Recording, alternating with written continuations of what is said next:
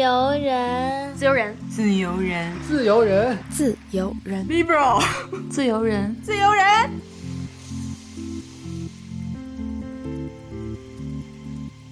Hello，大家好，欢迎收听最新一期的《自由人》，我是每天高低得磕一个的佳琪，我是嗑药机一号 DQ，我是今天的科学研究员大姚。我是什么都不懂的一萌，很到位啊，自我描述的很到位。哎，大家可以由我们刚才的这个 title 听出来，我们今天要来聊什么？title 聊一些科生科社科话题，社科联合国教科文组织。那首先我们还是来欢迎一下最强返场嘉宾 DQ 老师，欢迎 DQ，欢迎磕 CP。我们一直有聊这个话题的打算。嗯，佳琪是特别喜欢磕 CP，而且他不光磕，他喜欢给我们讲。他每次 来到工作室说：“我昨天又是早上五点睡的。”看物料看到了命运循环。对，他的 CP 来来回回一直有在变，但是他就是对磕 CP 这个事儿非常的热衷。就不磕怎么活着？那你看他是干嘛呢？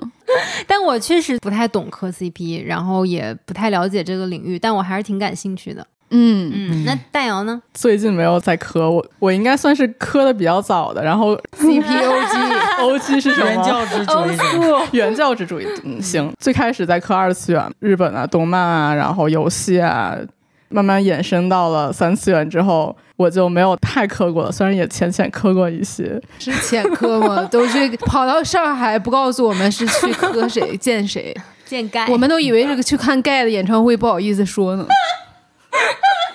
也是有可能的，对，顺便看了看盖，顺便去磕一下万磁王的盖。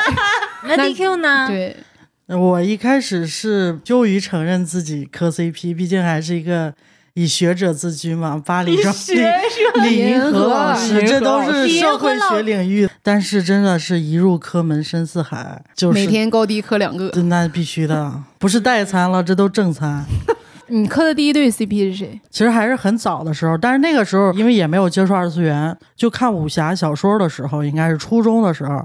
那确实挺早了，二十一世纪上半叶。然后，可是你说到这个，我突然想起武侠小说真的很好磕哎。对啊，而且也能好几对儿那种。我当时就隐约觉得陆小凤跟花满楼之间有种隐约的那种情愫，没有磕的概念，但是就觉得他们俩之间就爱看，对，就爱看，然后就爱脑补一些其他七七八八的剧情。因为那个时候我们看武侠小说都不是看全本的，全校可能一本要拆分成七八部，然后你只能是看到其中的一部分，就是没有头也没有尾，然后只能靠脑补他们的一些怎么相遇的，然后后续又怎么发展的。我觉得这可是为我的这个磕 CP 奠定了一定的理论基础。我们今天讲的这个 CP 呢，就是很当下语境的了，就不讲它最原教旨主义的东西了，因为已经从二次元到三次元嘛，包括我其实没怎么磕过二。次元的东西，所以咱们今天聊的就是咱们自己喜欢磕的这些 CP。磕 CP 更重要的是两个之间的氛围感吧。嗯，然后这种氛围感其实是很难向非同号去描述的。如果我们去解释说这个 CP 的糖点在哪，或者刀点在哪，或者磕点在哪的话，其实就跟解释一个笑话的笑点一样，是很无趣的事情。所以我觉得你必须要是深入进去，才能够真正理解到，就是哇，这种磕生磕死的那种感觉。家人们，谁懂呀？第一次在炉内去真的展开幻想，而且就希望能幻想出来点东西的是那个《封神榜》，就是陈浩民主演的那个 TVB 版的那个，嗯，他跟叶璇的那对 CP，第一次进入了同人圈创作，那会儿还都不叫同人，嗯，是当时央六播的一个系列电影叫《火线追凶》，钟汉良主演的，嗯，还有长大了的释小龙，他一系列有十集，然后是十个故事。庄汉良就饰演一个民国的探长，特别好磕，其实就是双强的一个组合。那个女主角是一个法医，他们俩就可以强强联手。就是现在好多还有这种题材，其实早就有了。这个女主角她叫于胜男，嗯，你看胜男这个名字是不是现在还在解构这个名字？她本名叫于淑男，她说我不要叫，我不能输给男人，所以她自己改名叫于胜男。这都是零九年的事儿了。然后当时我有在贴吧去创作，贴吧认识了一两个，就有微信会点赞的那种。一起写文的朋友，这就属于深科了，就已经加入创作了。你们就是吃饭，对，咱们就是做饭。虽然我确实不太懂磕 CP，然后也没有真正的就是像大家那样去磕，但是我在看一些影视作品或者看一些小说的时候，我也会代入。但我就是会带入到那个女主角，比如说我喜欢某一个剧里的某一个角色，我就会磕我跟他。许光汉啊，太羞耻啦！不要讲。但是你是会磕，比如说《想见你》里边的李子维和你，还是许光汉和你？对，PS 还是 character 还是 real person？我会磕许光汉在。《追梦者》里的林自己和林自己，林继子，他想说和他自己，林继子和我自己，但是我也会磕许光汉和他自己，这不耽误，就是两条线。我好像也浅磕过，就比如说我看那个全游的时候，我会磕那个 Jon Snow 和龙妈，《无耻之徒》里面我会磕 Ian 和 Mickey，磕大姐和 Steve。但是这个就完全是在那个看剧的这个情境之下，这个剧看完了，我也不太会去搜他们的周边物料什么的。脱离开这部剧的那个氛围，我对他们就是毫无兴趣。所以 RPS 就是 real person slash 啊 slash。马老师的这种歌法也有一个专有名词。就梦女，你这就是典型的梦女。我成我的偶像嘛。我喜欢这个。嗯，其实这个还越来越多。以前好像只是大家心里一个意淫的状态，但是现在就是这种文学特别多，这真的写的特别的露骨。有的我看的我都都流汗，你知道？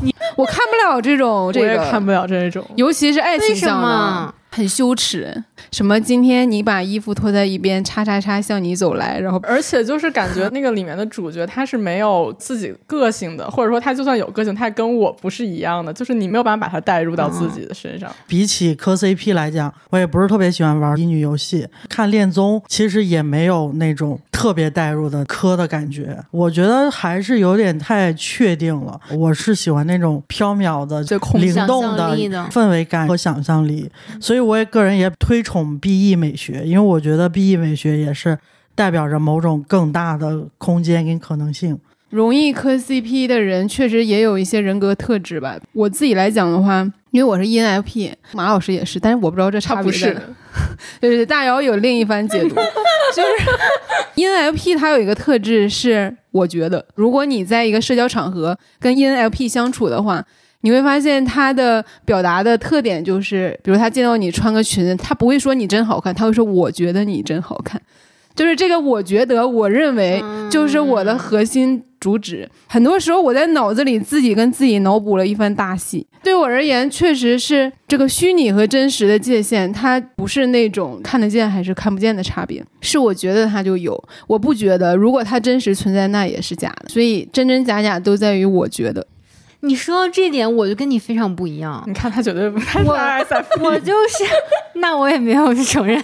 我喜欢那种是比较确定性的，比如说我有一段时间很磕 Haley Bieber 和 Justin Bieber，老去关注他俩的那个动向什么。虽然我觉得他俩现在有点奇怪，但是我就很喜欢磕这种欧美圈的，就是已经是情侣真夫妇。对，然后我也磕过 Justin Bieber 和 Selena，然后我还磕 J Lo、Jennifer Lopez 和大本。就是他俩不是十九年之后又重新，我觉得他俩也很好磕。我前一段时间很磕杨佑宁和阿梅，反正他们表现出的那个样子是让我觉得是爱情的样子。就这些人，他们分开了，可能我就也不会继续磕了。对，所以我就觉得，为什么同样是被别人称作是什么恋爱代餐，为什么我觉得磕 CP 跟看恋综是不一样的？嗯，比如说他们可能在这个节目里成了，然后下了节目又营业了一段时间。然后又分手了，对于我来讲没有任何影响，就是我不会觉得我的 CP 塌房了，嗯，然后我可能会看下一个恋综，然后再追下一对 CP，但是对于我磕的 CP 来讲就没有塌房这个概念，就是它没有假这个概念，它就是真的，嗯，你懂这个意思？在我的这个所有的意识里边，不管它有多少解读的空间，或者它有多少灵动或者飘渺，这一切都基于它是真的。其实就等于这个情愫，你觉得它出现的那一刻，它就已经在这世界上了，不在于它在一块儿或不在一块儿。对对对，对我而言，那个真的东西，就是他们之间的化学反应是真的，这个东西是真的。至于他们之间的关系是不是真的，甚至这个人是不是真的三次元的人，这都不重要。只要他们之间那个化学反应，我觉得是真实的、真诚的，它就是真的。对，这就是我为什么不怎么爱看恋综的原因。恋综是强节奏嘛，嗯，今晚你这五个人就是得互相发短信，然后你选择给谁发，就这种东西是我特别不能理解的，会一下子拆掉我对这些人在一块儿的这个信念感。嗯，对，因为我觉得你在磕的这个过程中，其实主体性是你自己，所以你看很多伪粉会很恨 CP 粉嘛。一方面是觉得你把我们跟你喜欢的另一个人在一块儿捆绑，阻碍了我正主的发展。但另一方面，他们会经常吐槽的一点，说你们就把我的偶像当成工具人来磕，就是这样。那不然，就是我才是最大的呀，在这里就是我的想象力是最大的。佳琪，要不要介绍一下今天是什么日子？今天是我们命运循环一周年。前不久给那个佳琪分享了一个最近也是比较火的 MBTI 的配对，我觉得这个真的是最安全的 CP 了，不涉及具体的人，对，是涉及每一个类属的人。而且我就作为一个艺人，我是坚定的 I E 浏览器，就我觉得艺人跟艺人只能做朋友。然后我最想攻略的就是 I 人，你知道，我就以眼神扫过在场每一个 I 人，把 I 人逗笑为极大成就感的来源。怎么样打开一个 I 人的心扉，让他跟我说他不跟别人说的事儿，就是这个对我来说简直鸦片一样。I 人已经在瑟瑟发抖。对，然后我还特别磕就是 P J 恋，P 人和 J 人。艺人把 J 恋哦，原来是这个意思。天哪！听到一句话说，艺人把 I 人搞疯还需要一点精力，P 人把 J 人搞疯只需要轻轻的做自己。哎，就这我太磕这种感觉了，就是他拿你没办法，你知道吗？所以其实我想问一下大姚，是不是就是有一类人更容易沉迷磕 CP 呀？根据我对身边人的观察，我会觉得 NP 人更容易磕到 CP。为什么呢？因为他们沉迷在自己的脑海中。ENFP，那我也是 NP。对呀，咱们仨都是 NP 啊。你是 ISFP。强行给我按 MBTI。会有一些特定的时刻容易沉迷磕 CP 吗？就是需要情绪释放的时刻吧。这个情绪释放也不一定都是痛苦的时刻。就可能是焦虑的时候、累的时候，你需要一些甜的东西的时候。就比如我可能忙了一个特别大的项目，一个 case 结束了之后，我很累，看什么东西我都看不进去。就是我哪怕是看那种无脑综艺节目，我都看不进去。看点甜甜的东西，这种 CP 的饭。然后就觉得哇，浑身舒畅，血液就都畅通了。对，还有就是你很开心，最近这段时间可能很顺利，经历一个所谓的有心流的这种聊天局之后。你回到家里会偶尔感觉到一点点空虚，就是那种狂喜之后的小空虚的时刻。然后这个时候你看点这种 CP 的文，然后就从那个狂喜渐渐的趋于平静，就它不会有一下子荡下来的感觉。更多的时候就是你可能这个时候你必须需要紧绷情绪，你去处理一些现实的状况。但是你这个情绪急需要一个出口，不然你整个人可能就要崩溃或者扛不住了。然后我可能就会看见一些那种特别刀的东西，然后特别刀、特别虐的东西，就是，然后就大哭一场。其实也是一种从生理上是排毒嘛，心理上是一种把自己排空的一种状态。大部分都是这种情绪需要极度释放的一些时刻。嗯对，是沉迷，会短暂的沉迷一段时间。我一般磕的比较沉迷的时候，是我比较闲的时候，就只有大把的时间去磕。我磕的比较猛的这几对 CP，真的是在我要么是非常的疲惫忙碌、没有生活的时候，对关系感到特别的累和无能为力的时候，我发现我很喜欢磕 CP。我特别喜欢裘德的一首歌。浓缩蓝鲸，好多人是喜欢他第一句歌词，只要你说我就可以。但是我最喜欢的不是这一句，是因为他这个歌，他这个故事是讲说一个鲸鱼的灵魂浓缩到了一个磷磷虾的身体里，所以这个磷虾他告诉别人他是蓝鲸的时候，没有人相信，因为磷虾是蓝鲸的食物啊。所以他这个歌词里面有一句说说你也信，在我怀中蜷着鲸的身体，然后我就觉得这个说你也信完全切中了我的精神内核。对，有的时候我甚至觉得我活着就是为了不加任何解释的情况下听到对方说我也信，无论什么东西，就是咱们跨越这个逻辑，跨越咱们的理念，就是说我也信。然后我觉得磕 CP 他让我感到爽，也是这种，就是我就是信。就这么简单。信者得爱，相信相信相信的力量。佳期刚刚说到这个，我突然想到，我之前特别心水的，其实，在节目里也提到过一套美剧叫《疑犯追踪》，简直就是 B E 美学的巅峰，就是这里边特别虐，就是肖跟 CP，然后里边其实有一对男男 CP，一对女女 CP，那个男男 CP 其实有点像蝙蝠侠的一体两面吧，就是一个有超能打，一个超有钱、超能力，他们两个就是那种突。People against the world，就是两个人对抗世界那种感觉。这种两个人可以很放心的把后背交给另一个人的那种信任感，是我在现实生活中特别渴望的那种关系，但显然是达不到的那种。然后包括肖跟那个 CP，然后他们两个也是属于两个人都是反社会性人格，就是没有常人的那种共情能力。包括感受疼痛啊，感受爱的能力，但是就这样两个人就相爱了，好像是两个孤独的灵魂在这个宇宙中彼此遇见了。就是我对这种哇，也我已经 我我已经起鸡皮疙瘩了，不好意思，白夜行的感觉。他们就是属于对外都是那种女战士的那种感觉，他们的人生信条就是不比比全突突，就直接拿枪干就完了。但是这两个人对，但是这两个人就是除了有这种彼此救赎的底色之外，又有这种彼此。信任的加成，再加上两个被这个世界所放弃的灵魂彼此取暖的那种感觉，觉得哇，真的是太，尤其是他那么所谓的个人主义、绝对自由的人，精致的利己主义者的人，跟那个肖大锤最后牺牲了自己，就救了那个跟。把他推到电梯里，然后自己中枪死了。中间其实还有经受过一个那种考验，反派要给那个肖大锤强洗脑，告诉他他相信的他所忠于的那个组织全是假的。但是就是在给他强洗脑的情况下，当他在这个梦境里看到根的那一刻，他还是舍不得放枪的啊！你知道这种感觉，我被精神控制到这种地步了，但是我残存的这种情感、潜意识和理智，在面对这个人的时候，是依旧让我。开不了枪的那一刻，哇！当时大姚已经大姚疯了，已经磕发生了什么？大姚，李哥老师，咱俩磕点太一致了，以后多推我一次。好的，我们 INTP 就是嗯，三个 CP 特质的选项，你们会选哪个？一个是骨科兄妹啊，或者你们是有一些亲情血缘关系的，或者亲缘关系。对，然后一个是竹马，青梅竹马，从小一起长大那种，还有一个天降，就是这个人突然出现在你的生命里。我选天降。我是竹马，我我是骨科。如果我非要选一个的话，我会选竹马，因为骨科我还是有点接受不了。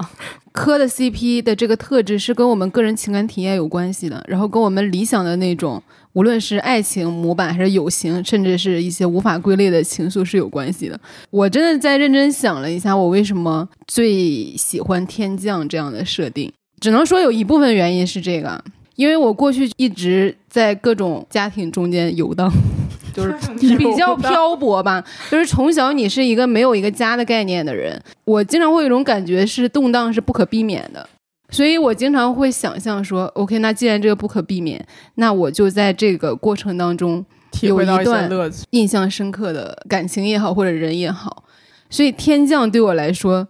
之前没有任何的基础，就是这么一个人突然来到你的生命当中，就像我过去生命中发生的大部分事情一样，它是不可回避的，然后是有一点宿命感的，甚至是很有神秘感的。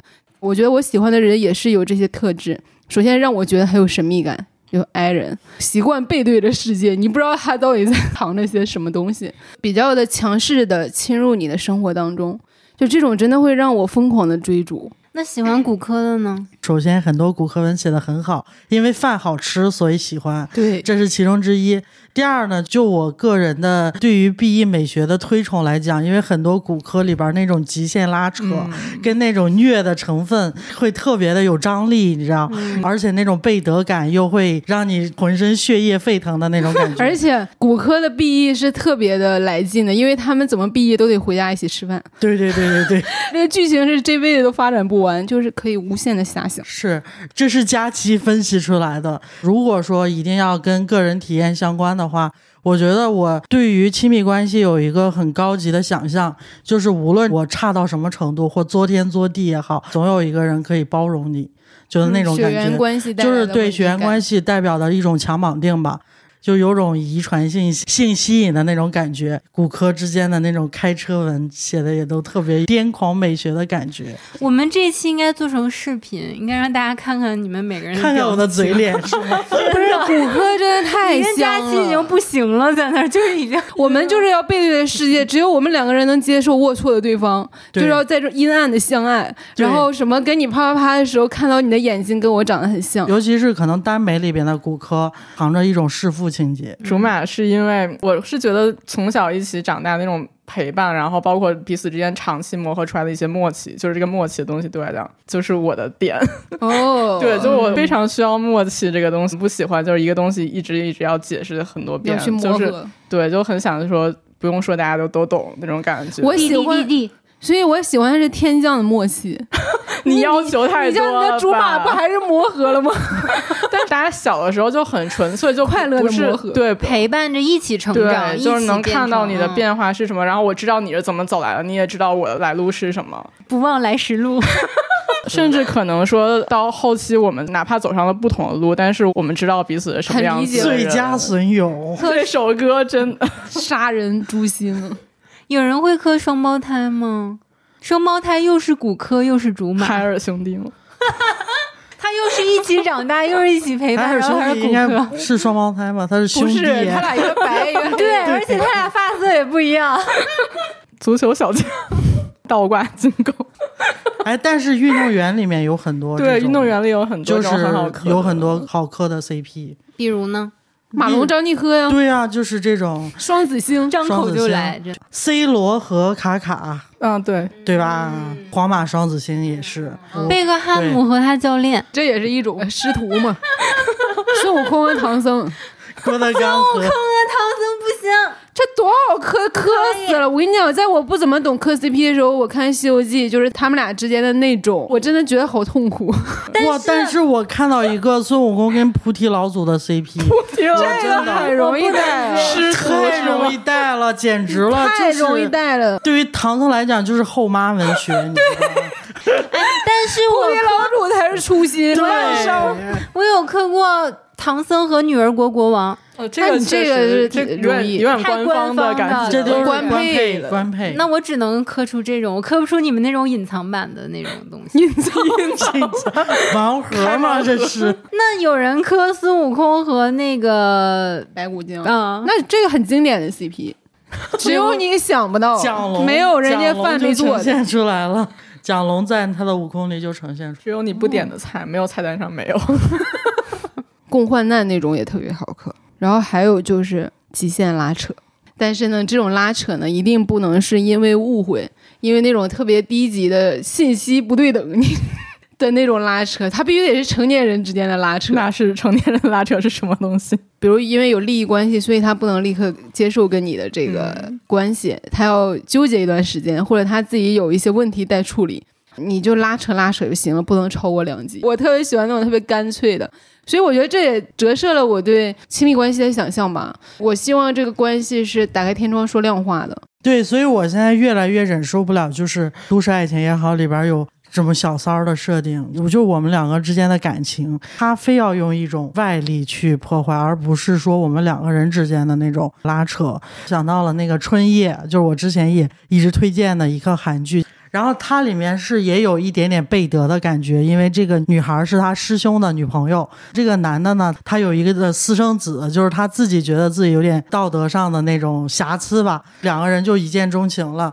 而且这个女孩又是属于那种既要对抗这种男女之间的世俗的眼光，又要对抗可能家庭带给他的这种束缚跟塑造，但是就是因为喜欢上了，就是这两人之间那种眼神拉丝、各种推拉的那种感觉。他在别人面前都是属于那种成熟独立的，就是很平静的那种，但是在他喜欢的这个男生面前。很会撒娇啊！这男生是一个药剂师吧，也是属于那种有点高冷的那种感觉，然后也是那种很沉默向的。但是在这个女生面前，他又属于那种很会说骚话的那种。哦，尤其是这个女孩最终受不了，然后下着大雨跑到他们家，然后找他一个抚慰。然后这个男生其实这个时候有觉得又想要退一步嘛，他就想说想要投入自己怀抱里的女人，却不能拥抱她最痛苦的事情了，什么之类的，会让我就特别磕那种他因为理智告诉自己不要向前，但他控制不了。对对对，就是最后，所以他还是去抱她了呀。春夜那种感觉，就是在春天马上就要进到夏天，但是又有一点寒冷，就是对春寒料峭，但是又暧昧的那种流动的那种感觉，哇，真的是。而且那个剧的美术又特别好，他们两个人在那个樱花树下畅谈的那一刻，哇，真的是！你刚刚说成年人拉扯，我突然想到一个李云龙跟楚云飞 亮剑 CP，我也。但是我想就知道有多好磕，《士兵突击》也很好磕。对，《士兵突击》那个史金跟那个许三多很好磕。嗯，这都是经典，这都是白月光的代表啊！在白月光的领域里面，史金绝对是占有一席之地的。为啥说是成年人的拉扯？在我心中，它指代的是一种明目张胆的勾引，必须是要有的，就是有一方是要有的，嗯，甚至另一方他虽然欲拒还迎，但他很清楚对方是在向他表示什么，就是他们两个要非常懂对方，其实就是在跟你释放信号。哎，那你们有磕过那种吗？我记得小时候看有一些韩剧，但是具体我想不起来了，就是。两个人都彼此喜欢，但是两个人都表现的特别隐晦，会特别不明显。但是他们回家之后或什么，他们有很多内心戏，然后有很多就是在背地里，就是哎呀，他喜欢啊，不行啊，这是我最烦的。但是 表面上就很平静，就是所谓的双向暗恋。但是由于信息差，然后所以两个人总是错过。但你们会磕这种吗？不会，就是这种会让我很着急。他总会在某一个时刻爆发的。就是他只是可能前面铺垫很长，那我已经三集的时候突然爆发。而且我们以前小时候看韩剧的那个长度，就属于女主角可能第三集抽出纸巾来，然后第八十集这个纸巾才擦上眼泪那种感觉，这种是绝对就是受不了的。我小时候在央八看过一个叫什么，是叫《人鱼小姐》吗？人鱼公主还是什么？对，然后好像中间有一块，这个女主她要离家出走，开始收拾东西。从他收拾东西到他真正走出这个家，可能演了都有二十集，因为就不断的闪回，收拾到一件毛衣，就想起他和男主之间因为这个毛衣的一个什么故事，就这种会很着急。对，这种在我看来不是成年人的爱情。请回答一九八八里面有很多有那个狗焕党跟那个阿泽党嘛，那我就是坚定的阿泽党，我又觉得喜欢就要直接说出来，然后狗焕就是啊，我要系鞋带等你呀，然后我怎么在公交车上。替你挡那个路人，就是很小学鸡的行为，然后就是感动了。那你是纯爱党，你应该是磕纯爱的。纯爱党，但是这种会让我觉得就是磨磨唧。虽然他们两个是售后，是因为两个真人后面就在一起了，就还是给了狗焕党一些安慰跟希望。但是在这个剧里，我绝对是坚定的站。阿泽这一边的，如果有人喜欢这种磨磨唧唧的，推荐给大家一部动漫，叫做《辉夜大小姐》，想想听我告白。我的妈！辉夜大小姐，这都是纯爱鼻祖之一，真的太墨迹了。我是纯爱战士，那你去看吧。嗯，我以前特别喜欢看那种什么恋空什么这种，就是日本的那种纯爱的电影，还有韩国有一些纯爱电影。嗯，但是我总觉得日本的纯爱里面有很多残酷的东西。我还特别磕一种是比较病态的，很自知我这样的状态是病态的，是不可持续的，但我就非他不可。特别典型的李健和星星大波浪。死了！你他是真有病，这俩人真有病。你这不是？但这种我会很难受，我会老觉得就是很像一个人霸凌另外一个人。反正我看李健那样，我就想揍他。我忍受不了现实生活当中有这种人，那我也忍受不了现实生活中。还有就是声音玩具那一对也是，欧家园和黄锦，欧黄。行，欧家园让我很难受。我也想揍的话啊，那我感觉就有点那种 P S M 那种感觉。黄锦的经典微博和相濡以沫的人坦言永世的分离。我不是觉得他们之间有什么爱情，我就是纯粹磕那种张力和一种情愫吧。做搭档跟爱情还不太一样，因为你找到一个合适的是特别难的。你提到搭档，我就不得不说好事成双。就是因为他们两个在采访中也透露出，好的搭档其实比好的这种亲密关系更难寻找，或者是更难搭配嘛。然后我就觉得，就是在一起跟二喜支撑我能看下来的就是一个是好事成双，然后一个就是少爷和我心花怒放，所以还是得 CP。对，知道他们现实中都有彼此的情感关系，但是他们在荧幕上演绎出来的那些东西，就是让你觉得哇塞，就是而且我信他们俩确实是特别的搭，因为你会发现他们只要拆开就不成立。对我那天看到一句话，我觉得太对了。史册是王浩最好的医美，史册不站在他旁边，他就非常的黯然失色，非常平庸了，就感觉。对我当时就觉得王浩真的是我的本命了。我不仅是磕他们俩 CP，而且觉得王浩特别特别喜欢他。但是没有了史册这个滤镜，我就觉得王浩护。底下评论还说那可不，你不知道有时候沈腾站在马丽旁边，我觉得他帅了一些。对对对，神马组合也真的是很好磕。那你要这么说，其实有很多听众磕我们，那确实是好磕的，确实是好磕。磕 CP 是不是爱无能的表现？你们觉得？一开始听到戴锦华老师说的，但他说的没这么粗暴，他说的是因为我们独生子女一代嘛，然后包括整个什么技术革新，他把这些所有的因素总结在一起，就认为磕 CP 是一个我们这一代人对于亲密关系的拒绝和不愿承担。就大概的意思就是说，我们只享受亲密关系里面甜或我们能接受的那一部分，嗯，所谓的磕嘛，就是我们能接受的磕点，但并不想去承担在真实的亲密关系中所承受的那种代价，比如对个人生活的一些侵占呀，或者是两个人之间磨合。会产生的那种疼痛吧，尤其是独生子女，可能你承担的是爷爷奶奶、姥姥姥爷，包括父母对你很多很多充裕的爱，但是在这个爱的背后又是某种控制跟侵占，所以在你长大的过程中，可能会把这种亲密关系理解为就是某种功能化的存在，它不是一种情感的需求，所以他就觉得磕 CP 也好，或者看恋综也好，就是你对于亲密关系的某种代餐。对于真实亲密关系的拒绝，其实也不太同意他这种观点。嗯，我也不是很同意。我会觉得有一部分情况可能是我们现在暂时因为一些不管是主观原因还是客观原因，没有办法进入到一段不管亲密关系也好，还是其他我们向往的关系里面也好。但是我们对他是有期待的。其实这个期待是我们能够往前走，或者说能够迎来我们想要的关系的一种动力，并不代表说是因为我们就是。不行，所以我们才要磕，而是说我们希望我们行，我们也想行。我的感觉就是是也不是吧？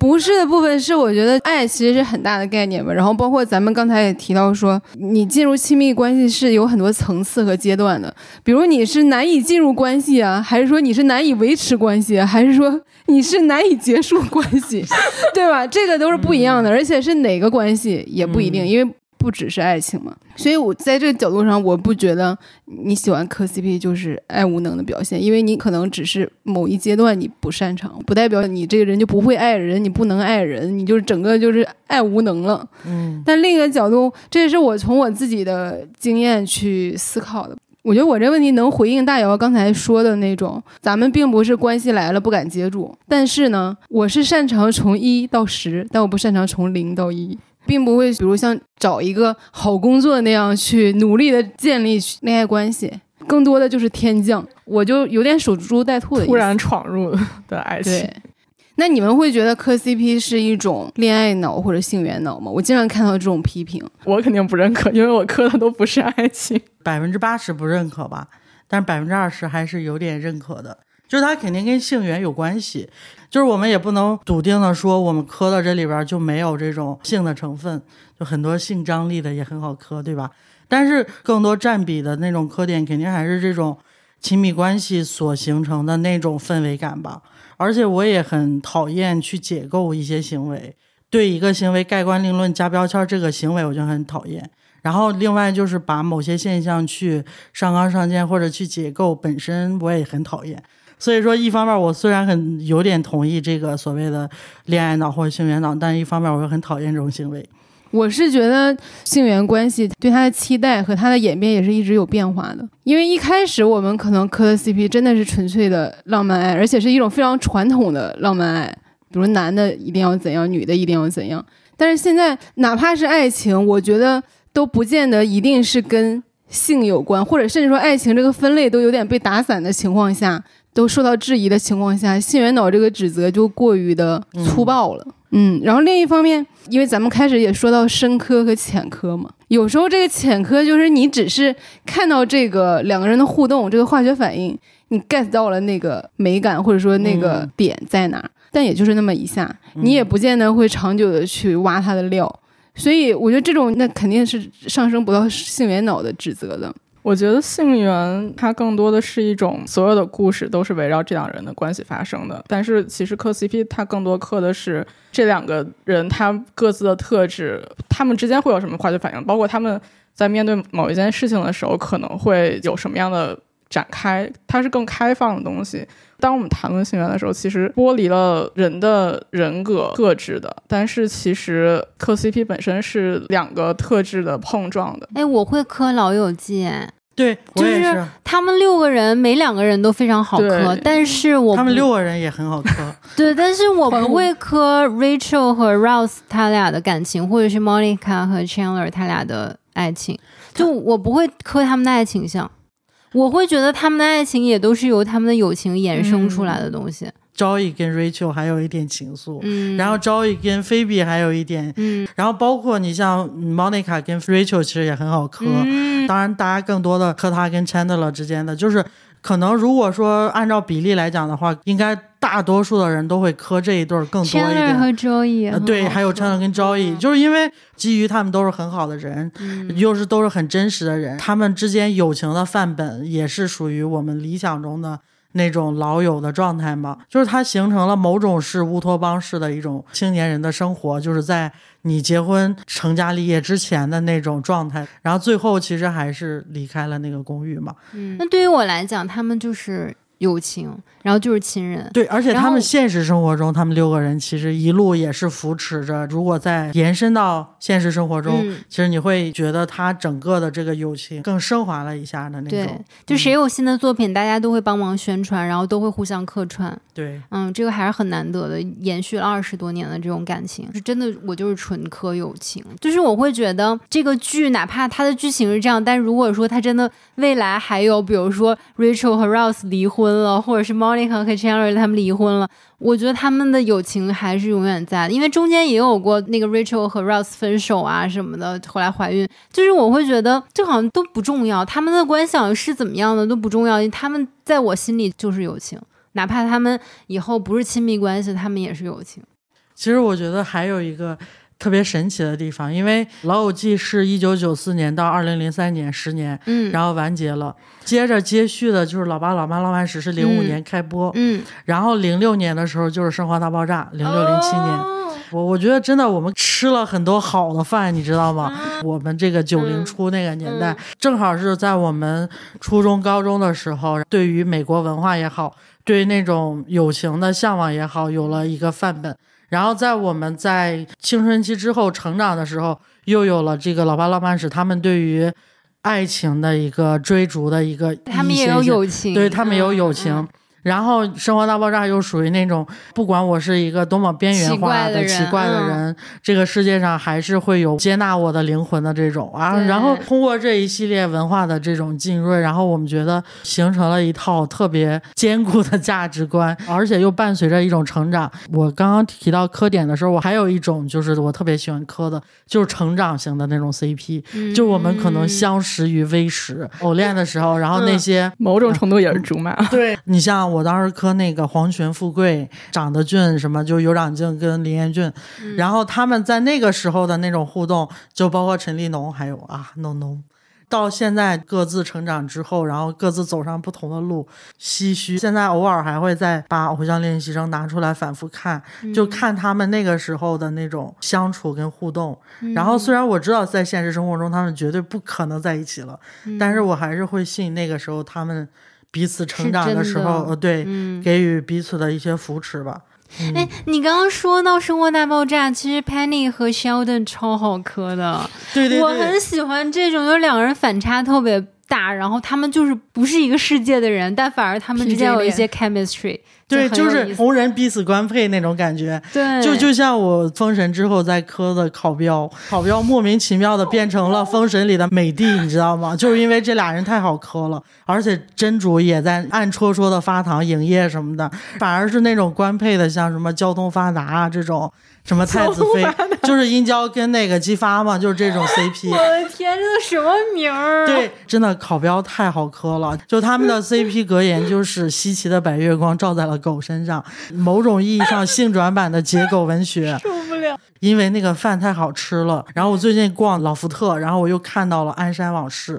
我又重新磕起了少爷和我，那个《鞍山往事》真的写的荡气回肠，而且他把《鞍山往事》《毒蛇帮往事》和那个《警察和我》就写成了三生三世的那种感觉。我天呐，我跟你们有类似的感觉的，呃，全员像的那种《武林外传》，《武林外传》是一个。另外就是《明星大侦探》啊，我也因为他们这个剧情每一集都在变，每两个人都可能成为情侣。哎，我觉得那种默契，那种互相给对方搭桥、嗯，递话的那种状态，我特别喜欢。尤其像那个鬼鬼和撒贝宁父女档，就是他俩演情侣都特别的温馨，特别有爱。和魏晨的那个成全 CP，我的妈呀，真的是 B E 美学，我的妈呀，太好看了。然后撒贝宁跟何炅的双北，那都是官配。还有一个角度。我觉得可以回应这个性缘脑的问题，有这个指责是肯定是关注性别议题的人提出来的嘛？嗯，但我觉得这其中也暗含着一些对女性气质和这个喜好的贬低。磕 CP 嘛，爱情，小情小爱。CP 不一定是爱情，我必须要把这点再强调。是啊，我们刚才也说了一些，对，他就觉得小情小爱是没有大格局的，对，是没有宏观的意义的。其实这是一种非常父权的思维，而且我们会觉得小情小爱都是女性写作者，然后观众都是女性，其实也并非如此，因为我们再往前倒，比如《红楼梦》啊、《金瓶梅》啊这些，其实都是男人写的，包括到民国的时候，张恨水的那些《金粉世家》什么的，以前的那些爱情文学。并非是女性的主场，在我们整个的这个文学史上，就没几个女作家，这都是近现代的事情。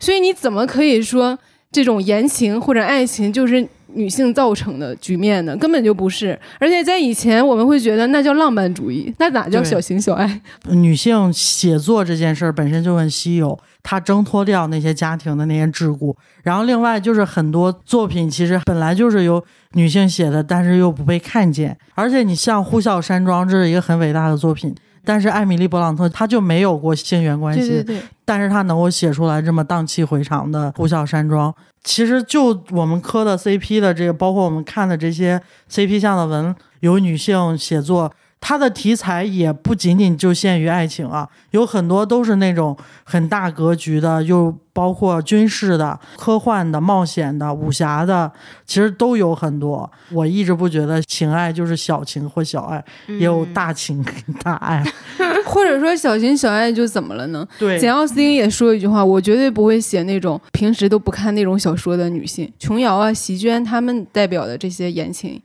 其实都是。上个世纪才大范围流行的，所以你说有女性主导的这种言情、这种爱情的书写，根本就是很近的事情。对，不是有史以来就是这样的，所以这个锅不要扣在我们身上。我们就要看小情小爱，怎么了？就要看不看怎么活呀？嗯，为什么有的人就是他跟谁组 CP，然后好像都还蛮让人喜欢的，有的人就是和谁都没有 CP 感。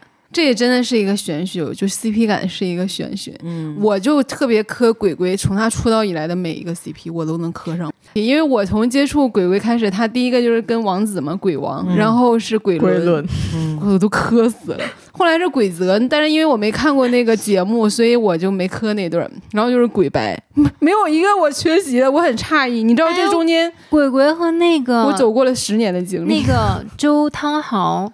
唱就是他没他没成为气候，就 没有超话的那种。像这种拉郎里边，百搭拉郎贾玲老师，男岳云鹏，女贾玲嘛，就属于那种 B 站上这种邪门拉郎最多的。但你说这种，你真的看出 CP 感了吗？有些还是可以磕到的，能。我觉得对我来说拉郎就是很有限，因为他一般用的是固定素材嘛，就是在往一块组。就比如说贾玲面对不同的人，他有一段不同的故事，纯靠后期，我就觉得好多还是磕不到，更像是一种娱乐向的感觉。对。虽然说很多所谓的小鲜肉啊，或者爱豆的这个粉丝，他们都会那种独唯嘛，所谓的。但是你看，像加饭 CP，就是范丞丞跟贾玲，这个是他们粉丝会祝福的。磕过宋仲基跟贾玲，对，宋仲基跟贾玲，言承旭跟贾玲，包括权志龙跟贾玲，这种所谓的 CP 百搭体质。那你说为什么呢？就是他还是更贴近普通人的那种亲和力，没有那种特别大的明星光环。没有那么强的攻击性，或者是所谓的信息素吧。更残忍一点讲，如果说我们把 idol 或者是男神作为梦女文学里面的话，他跟贾玲，我不会觉得受到了攻击。但是这个也可能只是我臆断，就是说，如果是贾玲可以，那么我也可以。嗯嗯，我觉得是。那我其实虽然我没有看过，但我不太懂伏地魔和林黛玉。对我来说，有点玩梗和娱乐性吧。但是真的会有人磕出 CP 感吗？其实他还是在一个经典叙事里面，就包括很多跟林黛玉的拉郎，包括孙悟空跟林黛玉的拉郎，其实这也是有迹可循的。林黛玉不是也是石头记嘛，就是《红楼梦》，然后孙悟空不也是石头里蹦出来的吗？然后林黛玉她，对啊，他降猪草，然后他流泪感化那个石头，就可以是孙悟空啊。你如果硬要去去去那个什么的，所以是他们有前世姻缘的。然后孙悟空为了让林黛玉活下去，所以他接受了紧箍咒，然后他就去西天取经，结果林黛玉还是葬花死了嘛。所以孙悟空要去大闹天宫，说你们他妈给我说好的，我答应了你们条件，怎么他还死了？我心爱的女人还死了，所以孙悟空去大闹天宫要干翻这个世界，就是我看到的那个拉郎的 CP，就是然后最后真的这个其实这还是一个经典叙事嘛，就是如果你从四大名著的角度里边去硬凹的话，你能够凹出一些。痕迹来，但如果你只是单看拉郎的这个 CP，它还是有一个经典叙事在里面。所以林黛玉是紫霞仙子，对，紫霞仙子传奇。Oh my god！那你说《大话西游》本身就是同人？对啊，《大话西游》就是同人，《悟空传》也是同人啊。你如果严格来讲，高鹗写的后四十回也是同人啊，《红楼梦》对吗？王王家卫就最大的同人头子，他拍了多少同人？你想象一个画面，就是那个《大话西游》里面最后那个悟空，他就是放手紫霞。然后紫霞变成了林黛玉，她放手，然后林黛玉就飘走了，然后旁边全是花啊！磕的所有的欧美的 CP，不管是美队跟冬兵啊，美队跟钢铁侠，美队跟猎鹰，然后还有就是 X 教授跟万磁王，嗯，他们都可以套用最佳损友这个 BGM。万磁王和盖，盖和周深。玫瑰少年，玫瑰少年，玫瑰少年，还有一个经典的 BGM，尤其是耽美向的这种虐向的心术，张宇的心术 是一个经典的 BGM。你去 B 站里面搜，真的每一对 CP 都会有的一些东西。难道不是真相是真，真相是假？那都是意难平三部曲了。悬疑，悬疑，还有想你的时候，星星落在我头上。对我还有一个感觉，就是很百搭的这些人，他们的行为或者说他们的一些特质是非常灵活跟多元的，就是就它并不是一种非常僵化的一种行为模式，所以就是不管跟谁在一起，大家都可以合理。对，如果说你放到影视作品里，或者就视觉向的作品里，多少还是跟你这人物的气质，包括长相。是挂钩的嘛？有一些演员，比如特别攻，他的气质不一定说他本人啊。比如像倪妮这种，或者是什么曾黎这些比较冷艳的女性，御姐感的，她真人啊，她确实跟谁都没有 CP 感，尤其是男性就更没有 CP 感，他就会变成鸡圈天才。嗯，因为我觉得这个 CP 里好像多少还是要有一些局促啊、害羞呀，或者是拧巴，就是有一点点这种小张力在的。太自然的人，太笃定了。他太自然了，就倪妮跟他那些男主角站在一起，太自然，跟哥们儿似的，没有那种感觉。然后你就甚至觉得这男的怎么回事？因为我前一段磕这个西出玉门嘛，我就有稍微分析一下这两个演员的特质。然后白宇这个演员，我觉得他也蛮百搭的，就很容易出 CP 感，因为他长得很动感。他的攻击性很弱，不是那种特别出挑和锐利的长相，长得就很想欺负他。但是是那个好的那种欺负，我觉得他很百搭那种，他在闹我在笑的那种，对对对，CP 就他很温柔的那种感觉，所以他这种长相和气质就很容易安到很多角色里，而不是那种天选的那种角色。那我觉得《乔家儿女》对他来讲也是天选的。角色了，太适合他，就是为他感觉在那个领域里也有天选。哪个领域？哪个领域啊？憋屈领域里，憋屈领域相处的时候太自然，就容易消解掉一些 CP 感。还有一种就是太明亮的那种人。你有没有觉得？你就觉得你在他身上看不到什么人性的阴暗的角落，没有那种张力。对你不知道这个人就是无懈可击，就浑身正亮，对，太坦荡了。金陵城最明亮的少年，不知道能把什么附着在他身上。这就是演员的可塑性嘛。长得太漂亮或太帅的演员，他就是有一定的局限性。但这是不是也是一种诅咒呀？是啊，对啊，美貌的诅咒。对。那你们觉得，就是由磕 CP 演变而来的这个同人创作呀，会觉得实现了一些女性凝视吗？首先，真的有女性凝视的这个概念吗？我觉得是没有的。他从两个角度讲，一方面就是这个词。它造出来感觉是对应男性凝视的，嗯嗯，但是呃，我们想要的女性凝视真的是像男性凝视那样把女人的身体就。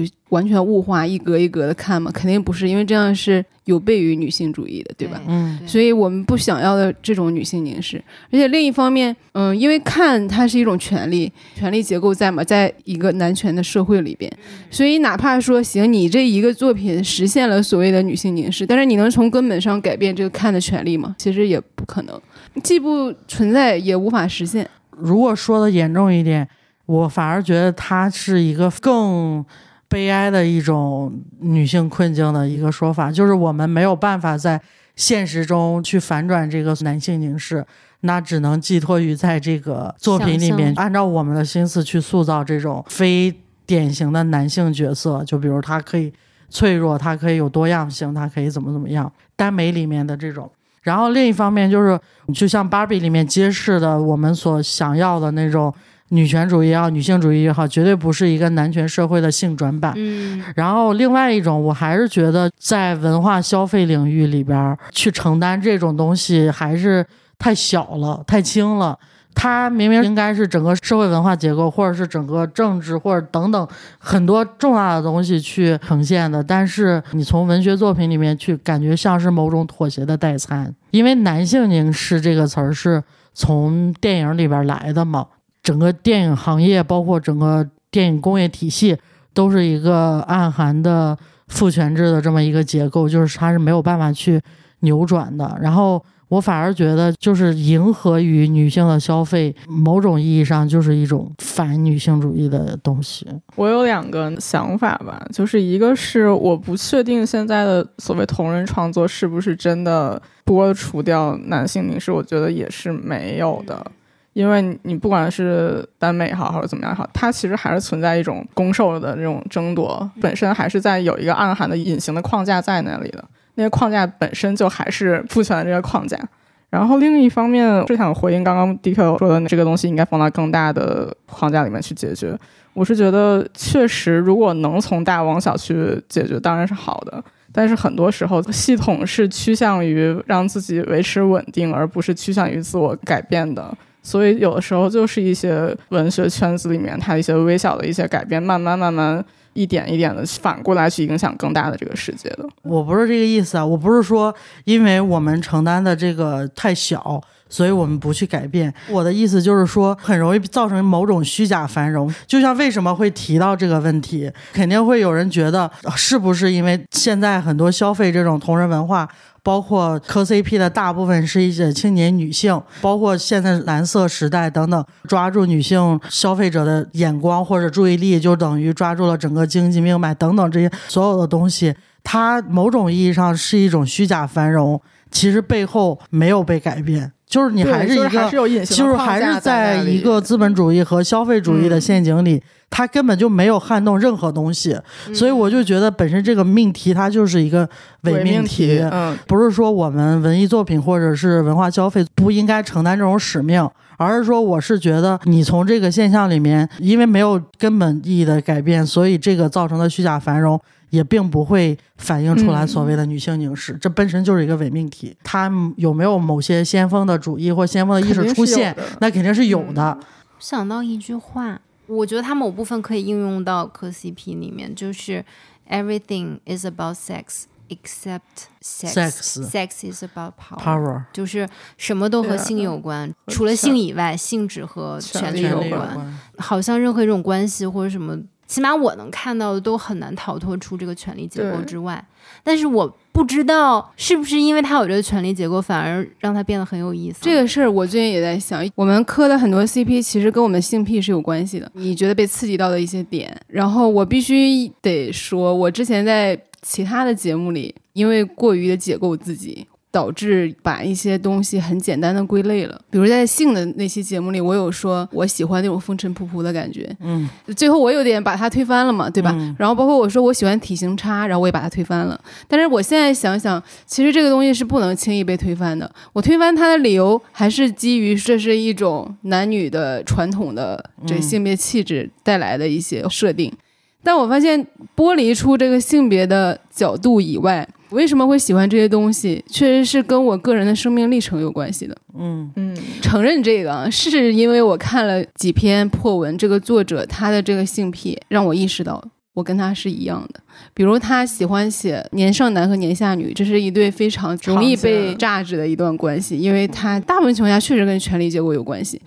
但是他写到这个男主他特别懂这个女主，他说：“你以为我当你的狗就会让你满意吗？你喜欢的只是我管你。”我发现我是喜欢别人管我的，但不是那种管，而是在一些特定的场景里那种稍微的管束。嗯，因为我从小到大缺少的是这样一个东西，所以我一直期待这个。但是这种管呢，又必须是在一种温柔的状态下进行的。它可以被理解为一种关爱吗？很难区分，他可能背后映照着是某种关爱。因为如果我完全不 care 你，我也不会管你嘛。但是他可能想要的并不是那个关爱的部分。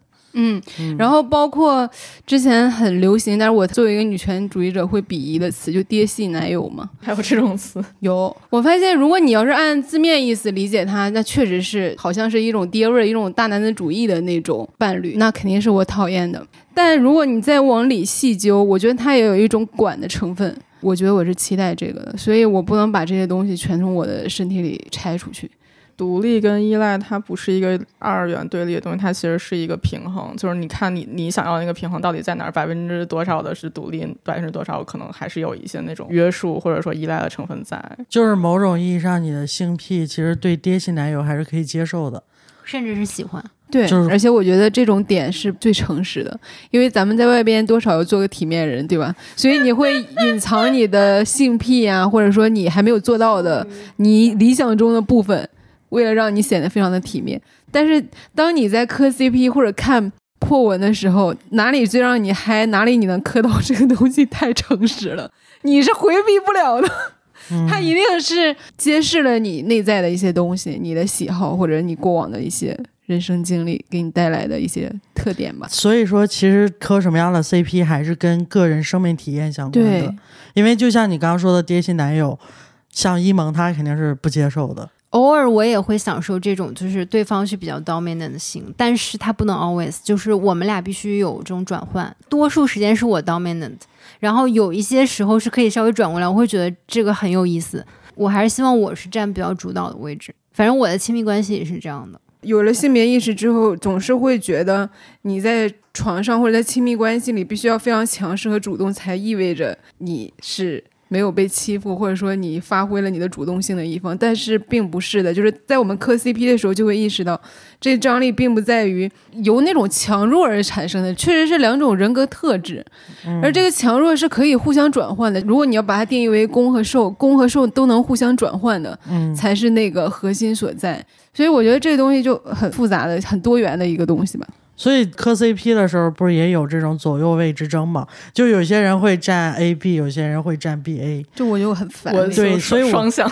对，我就其实我并不是特别 care 左右位这种。我喜欢双攻。对，就是互攻互受嘛，互相咬到遍体鳞伤，谁也不松口。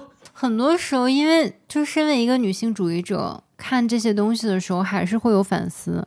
不知道这个是你天然的性癖，还是说你被塑造成这样的？明白。因为你能看到大多数女性，她都是相对于一个比较被动和比较弱势的位置，在性里面，甚至有的时候在亲密关系里。但一方面，他会不会就是有一些人，他就是有这种天然的性癖，就是他很难完全剥离开。那我会觉得我自己二十多岁的时候，跟我现在的状态其实也是不太一样的。我二十多岁的时候，真的就是处于一个好像得非常被动，哪怕这个事情。你也比较擅长，或者你比较会，你也得显得你不太会。然后我也会觉得。从那个当中会享受到一些快感，但是在我现在这个年纪，就是它是流动和改变，它不是一直是保持那个。但我现在很享受，我是比较热情、比较主动的那一方。我不知道以后会不会还有别的改变，就是它是不断在思考和改变的过程。对对对，自我探索是终生的过程。是 磕 CP 给我带来什么意料之外的东西？就是这趟回溯之旅吧。首先，因为我过去我解构了自己太多，现在我意识到有一些东西是不能那么被建构起来的，对，不能被性。性别这一个东西给解构掉，所以我的两个意料之外的东西吧，第一个就是说不要用性别视角解释一切，但是呢，你看任何事情还是要有性别视角。然后另外就是诚实的面对自己的欲望、性癖。简单说，磕 CP 的这个点，这些东西是最诚实的。我觉得就是人肯定会对别人双标，这有无法避免。要对自己诚实。对。就是你不要在需要去发挥你个人主体性的时候，你说这是结构性问题；然后在结构性问题的时候，你说这是个人的自由。大家还是要很直接去面对自己的，不要觉得说哦，我现在好像得到了一个答案，我就把这个答案固定下来了。就是它是一个流动的，是一个终身可能会改变的过程，所以就是对自己也多一点空弹性，嗯，属于自己个人的部分要把它装回来。它才更接近你真实的自己，而这个方式是通过最近看的一些磕的 CP 的点，呃，看的一些破文，这些作者给我的提醒。我们会磕影视作品里的 CP，会磕呃文学作品的 CP，但好像就没有人去磕 A 片 CP，是不是？是不是因为它太直接了？它没有什么可供想象的空间，因为它全是张力，没有氛围，没有留白，没有留白，全是张力。你说没有磕 A 片 CP 的，你其实现在就有一个现象吧，反正我自己是这样，就是喜欢在破文里找情节。你按理说这种文你没有必要，但是就涌现出了一批作者，他很擅长在这里边写情节，然后你就还真的能磕上。磕黄文主角就也蛮好笑，那真的能磕上，因为他写的很好。其实就等于色情文学，它里面就是有很多人性啊，包括刚才说的这个每个人自己的人生旅程，它是折射在这个性里边的。他如果把这个展开，就有好多余地，而且很有张力。那你们觉得磕 CP 给你们带来什么意料之外的东西？除了快乐之外，因为我大部分都是浅浅磕一下嘛。但是因为疫情期间我很闲，看那个《青你二》，他们也是因为疫情的原因，所以那个节目录制停摆了一个多月吧。但这一个队等于你没有录制，他们就是真实的在相处，所以那一届的选手他们确实感情都非常好。也让人很容易去投入到他们之间的这种张力里面。我发现，其实我也是 列文虎克，我也是产粮的那个人。你一看就是产粮大户，又能剪视频，又能拍的。但是我之前就是因为我都是浅浅科，所以我没有那个动力去产粮。我觉得啊，这些人怎么能把自己的时间都投入在这个上面？觉得很佩服他们，但是也觉得很荒谬。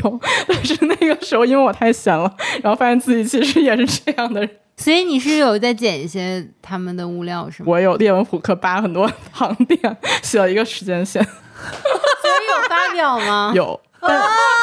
哎，其实我不太认同大家就说这是有多闲去干这件事儿。不是，我想问一下，大家下班是在家读书吗？还是攻读学位啊？你们确实是在学习。但是我真的很忙哎，我要健身，要跳舞。你是高端人士，我们就是在家看黄文。我就上班摸鱼的时候磕 CP 也挺快乐的。第一是没想过意料之外的这个惊喜这个问题，另外一个就是说我都不知道为什么会喜欢磕 CP 这个行为，因为我其实感觉应该不是会喜欢磕 CP 那种人。第一，我也没有那么闲。如果按照大姚的手法来讲，然后第二呢，就是说相对来讲比较理性吧，所见即所得嘛。为什么会喜欢脑补或者是颅内高潮啊这种东西？但是为什么反而偏偏会很喜欢？磕 CP 对我来讲就是一个吃饭、喝水、睡觉这样一种感觉，就是对生活必需品。因为本身作为半个创作者，需要这种所谓的信息源吧，去刺激自己，不断的去拓宽，类似于去掌握。但是肯定也有你自己掌握不了的东西嘛，或者接受不了的东西。这是我在喜剧里边学到的一些东西。就是说，喜剧演员他为什么会说段子，会讲出来很多东西，就是因为他有很多。负面情绪，但是如果我们把所有的东西都能够解构的合理化了，这个情绪就消解了。所以我其实一直试图去按捺住自己这种行为，就是一定要把所有的东西合理化。所以我现在所做的行为就是接受，就是先接受自己，就是喜欢。某种意义上也是看到自己的一个行为吧。同时也觉得，不管是沉迷还是上瘾，我觉得都无所谓。然后我其实也一直想知道，如果真的失控，那会怎样？就是我还隐隐的有点期待这种感觉。第三个就是说，那些大大们和太太们产的文真的太好看了，就是好看啊，就是艺术性啊，这就是艺术文学性啊，文学性真的很强。我觉得他们那些文不比那些严肃文学差，我觉得更好。有的时候对，有些时候更好，就那种细腻程度，然后那些感人的地方，然后那种氛围感，那种精准，那种所谓的金句抛出的时机，我的妈呀，真的。我虽然没有怎么正经的磕过 CP，但咱还是看过一些 CP 的。就是从我浅浅的看 CP 的这个经验里，嗯，它可能不是一个什么意料之外的惊喜，但是它更多的可能是一种初衷，就是了解关系的多样性。嗯嗯，我觉得可以再推荐几个 CP 可以磕。新婚燕尔。星你二的一对选手宋欣冉跟戴燕妮，他们两个不是说是爱情，但他们感情真的很稳定，就是两个女生互相陪伴，一直到现在他们都还关系很好。我觉得就很稳定的这种感觉，就很舒服。我推荐一个博主叫许满满吧。他是一个写梦女文学的一个人，嗯，然后他就只写女明星，比如说我和刘恋谈恋爱是什么样的体验。一开始我都以为是真的，直到看到后边我才发现是梦女文学，因为他拿捏的非常精准对方的这个特质，同时呢又夹杂了一些他个人的理解和想象吧。然后我特别喜欢最近的一篇，我跟虞书欣做同桌，哦，写的太好了，我这是他的一个系列吧，他管这叫缪斯计划。他说：“梦女在他这里的定义不只是性缘的，可以是鬼魅、同学、陌生人、城市里随处可见的流浪猫以及家里的表姐。梦女文学对他而言，写作的过程既是在反叛缪斯，也是在自照缪斯。他最像他，也不是他，而是我全部心的投影。”哦，我特别喜欢你看他写窦靖童那篇了吗？还没有呢。我天哪，真的，太他就可以对应于是城市里的流浪猫，那个就是窦靖童，就在路边捡到的那种感觉。他的微博 ID 叫许蛮蛮，欢迎大家去，我也要去看观看一下。那我就推荐一个文吧，其实这个文还比较古早，以一种擦边的骨科躲过了晋江的审查，就是飞天夜翔大大的山有木兮。嗯，最后是伪骨科了，而且它又是那种很宏大的叙事，就乱世啊结构之下写的耽美的骨科，很高科。哎，那我想问一个问题，就是你们会为磕 CP 花钱吗？会。看但是少钱了，因为之前我狂磕，现在不能提名字的两个人，就是《山河令》里边那 CP，然后买他们的盲盒算花钱吗？那算这种我不会，怎么不算呢？然后，然后包括因为我怎么不算呢？我狂磕考标，考标党他们还会做那种封神的线下活动，还印了很多应援物，就是考公考研不如考标。我们的 slogan 是这种我就不会。嗯，还是会花点钱。其实是在边缘试探，我有几次差点花了。比如我我磕命运循环的时候，真的差点买了一个李勋同款打火机，Zippo 的合作款。就是磕 CP 的快乐，还有在于就是找到。同类的快乐，那比如今天我遇到 DQ 老师，对对对，比如我跟大姚从来没有聊过这个磕 CP 的这个话题，但是共情到一些磕点的时候，还是会起鸡皮疙瘩的，找到同类的感觉。然后还有就是大家去做这种应援活动，就是我们去那个考标的封神现场的时候，就大家在那狂磕考标，然后做应援物的时候。付出劳动的快乐。某种同人文，他们还有一种 slogan，就与有情人做快乐时，别问世界是缘。这种快乐也是很快乐的哦。我又想到了一个事儿，关于孙悟空和林黛玉，他们还有应援歌，就是一个是阆苑仙葩，一个是眉玉无瑕，悄悄问圣僧女儿美不美？这有点牵强。但是你不觉得？一个是美玉猴王。但你不觉得很贴切吗？我已经完全被说服了，是吧？那我也再推荐一个，我很激动，我看了他的作品，我感到了一种我自己爆言，她是一个很新的女性的写作，然后是代表未来的那一种。她叫蓝胡子小女孩，然后我要推荐她的一篇叫《呕吐袋》，是一个骨科，非常值得一看，严重推荐，我就给了她打了一百块钱。好好，好。支持你先花钱圆满了，就是要支持原创二原创，对，就是要支持 创作。考公考研不如考标。我很喜欢你们给喜欢的创作去打钱的，嗯，因为这样子他们才有动力继续做下去，才有动力给我们做饭。竹马天将。就是大张伟跟彭磊，大裤子，正主比 CP 粉磕的还凶，有这种的。正主下场亲自，那都吃的太好了。那像我磕的那些，那都是如履薄冰。好的，我们都是真的吃糠咽菜，吃糠方便菜下面都是端着碗天天要饭的那种，我 我都是全都是要拉屎，没有地址，我吃的都是满汉全席。哎呀，在一些食物，那你会遭报应。让我们结束今天的节目，也期待大家可以在评论区说一下你们喜欢磕 CP 以及你们为什么磕 CP。让我们雨露均沾一下，不磕 CP 怎么活呢？天理难容。这期节目就是这样啦，拜拜拜拜拜拜，My friend。你可以在各大播客平台订阅我们的播客，也可以关注我们的微博“自由人 Liberal” 和公众号“自由地 Wonderland”，接收最新资讯。加入我们的社群，给我们发送听友来信。你可以在 show notes 里找到入群方式和邮箱地址。这里是自由人的自由联合，自由的人请举手。无法再与你交心联手，毕竟难得有过最佳损友。从前共你。促膝把酒倾通宵都不够，我有痛快过，你有没有？很多东西今生只可给你保守，至到永久。别人如何明白透？实实在在踏入过我宇宙，即使相处到，命运决定了，以后再没法聚头。但说过去却那样厚，问我有没有，确实也没有，一直躲避的借口，非什么大仇。为。